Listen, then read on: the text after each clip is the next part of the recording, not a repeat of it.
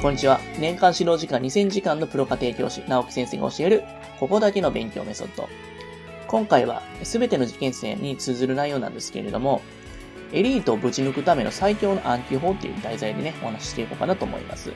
それでは行きましょう。世の中には星の数ほど様々な勉強方法があります。だけども、どんな勉強方法も結果出せなかったら意味ないですよね。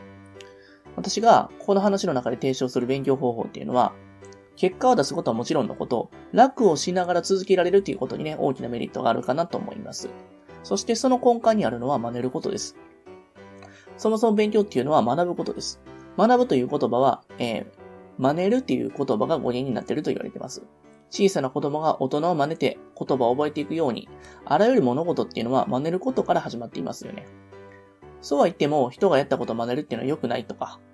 自分でちゃんと考えないと、えー、良くないんじゃないかという人もたくさんいますが、僕は決してそんなことはないかなと思います。例えば、初代の、えー、ドイツの帝国のビスマルクは、愚か者は経験に学んで、賢者は歴史に学ぶという名言を残しています。自分自身の経験から学ぶよりも、歴史つまり先人たちの、えー、知識や知恵から学んだ方が、圧倒的に頭のいいやり方だという意味ですよね。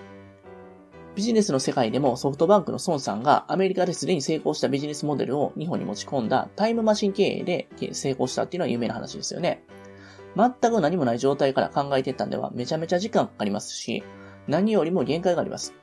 すでに成功した事例を真似ることは最も楽で効率的な方法じゃないでしょうか。真似るというのは、えー、試験勉強においても暗記することです。大多数の人っていうのは教科書とか参考書を読んで問題集を解いてえー、そしてそれを答え見るっていう順番で試験に挑んでいると思います。ですが、私のやり方は答えを見て、問題を見て、最後に教科書や、えー、参考を読む方法です。一般的な勉強方法とは真逆ですよね。ではなぜ、えー、そのやり方が有効なのか、えー、この後の話でね、やっていこうかなと思います。まずは、理解しようとして覚えてはいけないということです。勉強っていうのは理解すること、えー、多くの皆さんがそういうふうに思っているんじゃないでしょうか。実際理解してから覚えた方がいいと、えー、書いてある本もたくさんあります。ですけれども、これは私から言わせたら、半分正解で半分間違いかなと思います。まあ、いわゆるエリートは別にして、多くの人っていうのは理解しようとして挫折するんですよね。それなぜかというと、時間がめっちゃかかるからなんですよね。理解するまでにどうしてもある程度の時間を費やしてしまうために、ゴールにたどり着け、着く前に待機列にやめてしまうんですよね。また理解することが高いハードルになってしまって難しい、できないという意識が生まれてしまうのも挫折の原因になってしまいます。これがね、僕が言う半分間違いの部分ですよね。えー、そして半分正解っていうのは理解すること自体は正しいんですけれども、最初から無理して、えー、理解していけないという意味なんですよね。ではどうやってやったらいいのかっていうと、試験のある勉強の場合、最初は何も考えずに答えを見ていきます。そこに理解は必要ありません。こんな答えが導き出されるんだくらいの気持ちでパラパラと見るだけで十分です。それに慣れてきたら問題を見て、さらに慣れてきたら、今度は問題集とか参考書をね、見ていきます。これを繰り返しているうちに、無理をしなくても自然に理解できるようになります。だから最初は理解する必要はないんですよね。私は、まあこの答えから見るというやり方で、まああらゆる試験に合格することができて、まあ大学、そして教員免許、そしてね、えー、大学後のね、そういった資格試験とかにね、合格することができました。まあ、それがね、あのー、僕ができた理由は、理解を後回しにして答えを覚えることを優先したからじゃないかなと思います。世の中のプライドの高い人ほど、理解することに執着している傾向が多いように思いますね。合格できなかったら、そもそもね、今までの努力が全て無駄に終わると思うんですよね。その先の目標に向かうスタートラインすら立てないんですよ。最初から無理せずに、プライドを捨てて真似ることから始めることが、よっぽどゴールへの近道じゃないかなと思います。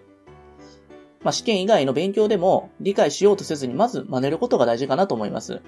僕は音楽してたんですけれども、まず本当にね、何もわからない状態だったんですけど、本当のプロの選手、えー、プロのね、歌手の人、えー、真似て僕練習しました。えー、そのやり方がどうか正しいか分かってなかったですけれども、その人の考え方、行動、発言、すべてやっぱ真似てみました。そこからやっぱりね、えー、得られたものってすごい多かったんじゃないかなと思います。スポーツでも、僕は結構あの、プロの選手とかの YouTube 見たりして、その徹底的に真似して、まあ、挑んでみたら結構早い段階でそこそこできるようになりましたね。遊びでもそうです。ダーツとかだったら僕やったことないんですけど、上手い人のやつをもう徹底的に1時間ぐらいその人に研究して、そして自分なりに、えー、えー、フォームをね、決めてやったら、すごいいい感じでできました。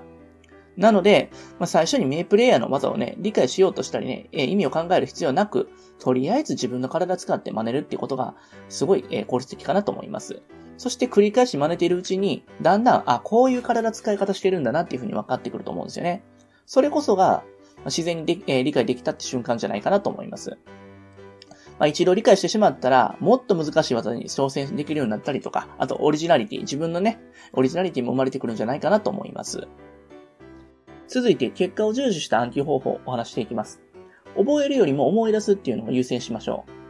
う。冒頭で、まあ、どんな勉強方法も結果出せなかった意味ないとお話したんですが、結果っていうのは試験のある勉強において合格することですよね。どれだけたくさん暗記できても、その内容試験で思い出せずに、答え書けなかったら合格できないですよね。試験勉強以外でも同じです。どんなに結果を出すコツを頭に入れても、そのコツを思い出して実践できなければ、結果には結びつかないでしょう。つまり、結果を出すには覚えるよりも思い出すことのが大事なんです。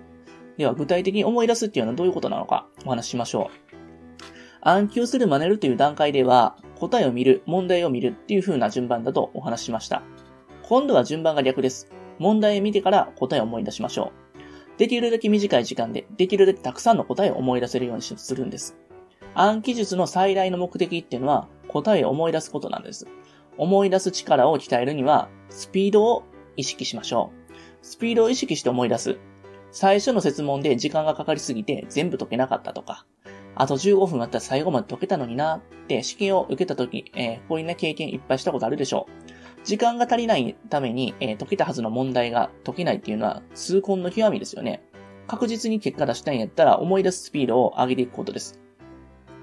例えば試験時間が1時間やったら45分。1分かかってたんやったら、それを30秒解けるようにしましょう。思い出す時間をより短くしていきます。最終的には問題を見た瞬間にパッと思い出せるようなことを目指してほしいんですけれども、もちろんすぐにできなくてもいいです。まずはどれくらいの時間かかっているのか把握して、少しずつスピードアップしましょう。このトレーニングを繰り返していけば、試験本番で、たとえいつもより時間かかっても、慌てることなく余裕を持って問題を解くことができます。このように、やっぱ暗記のやり方っていうのはたくさんあるんですけれども、まあ自分に合ったね、ベストな暗記方法をね、僕が言った中からね、えうまく使っていただければなと思います。今日もどうもありがとうございました。最後に、えー、私たちからお願いがあります。こちらの番組の配信を聞き逃さないためにも、各ポッドキャストでの登録やフォローをお願いいたします。ご意見、ご質問につきましては、説明欄にある、えー、番組ホームページよりお問い合わせください。えー、そしてですね、家庭教師エデンはですね、まあ、現在、LINE アットの方でもね、有力な情報を発信してますので、ぜひぜひご登録ください。え、それではまた。